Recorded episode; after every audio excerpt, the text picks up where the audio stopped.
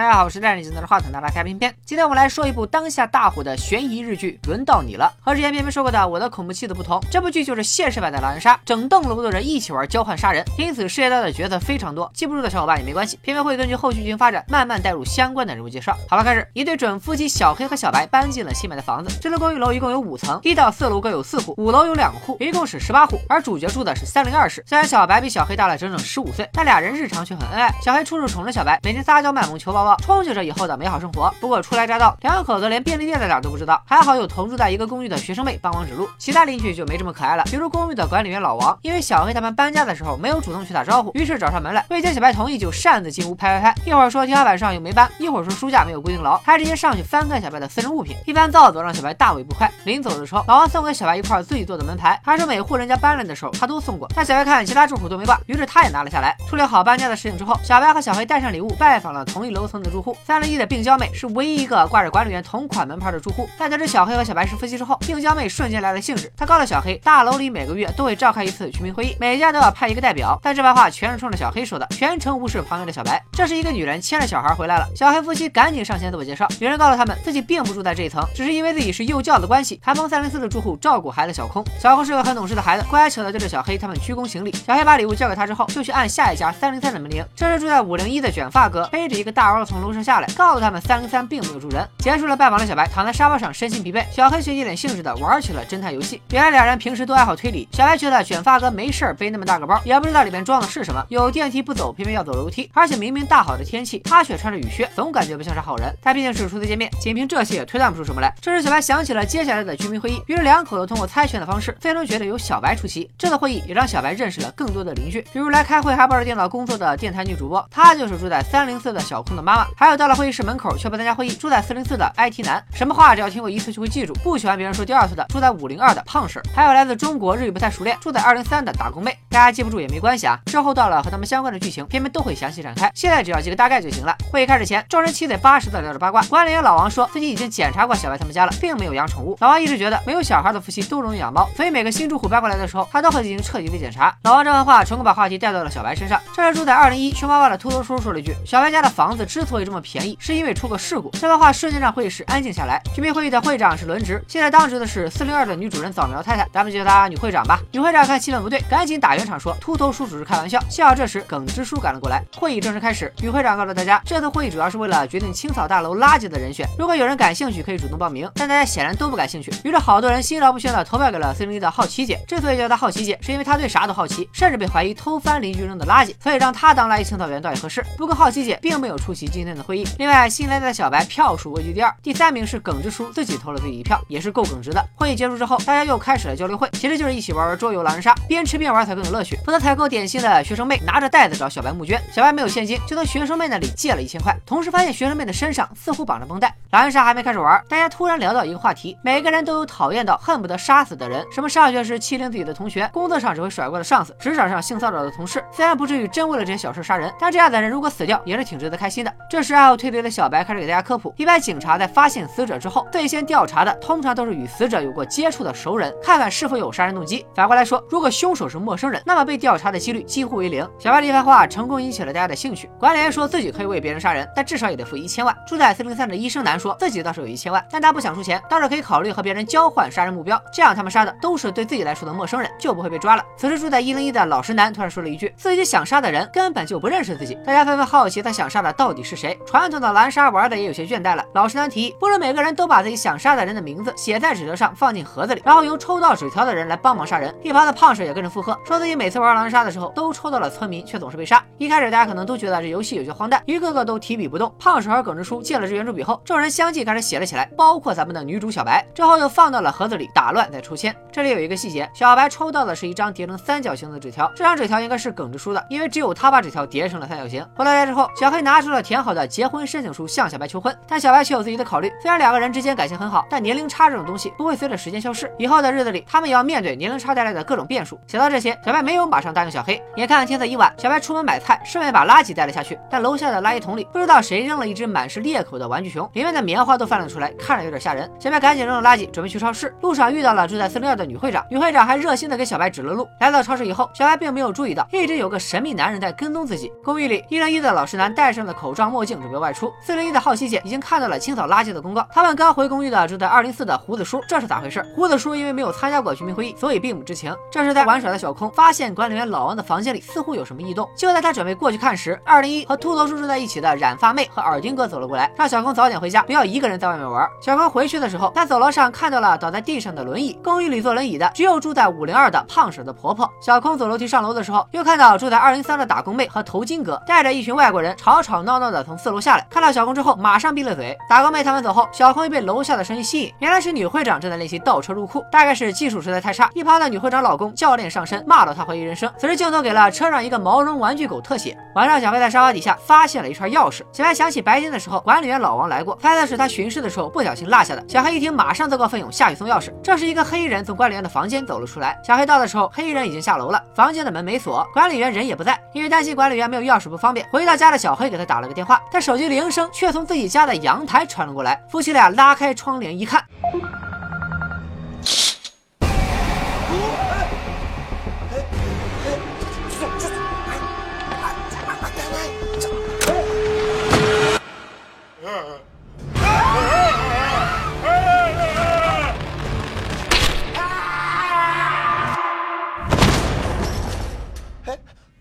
哦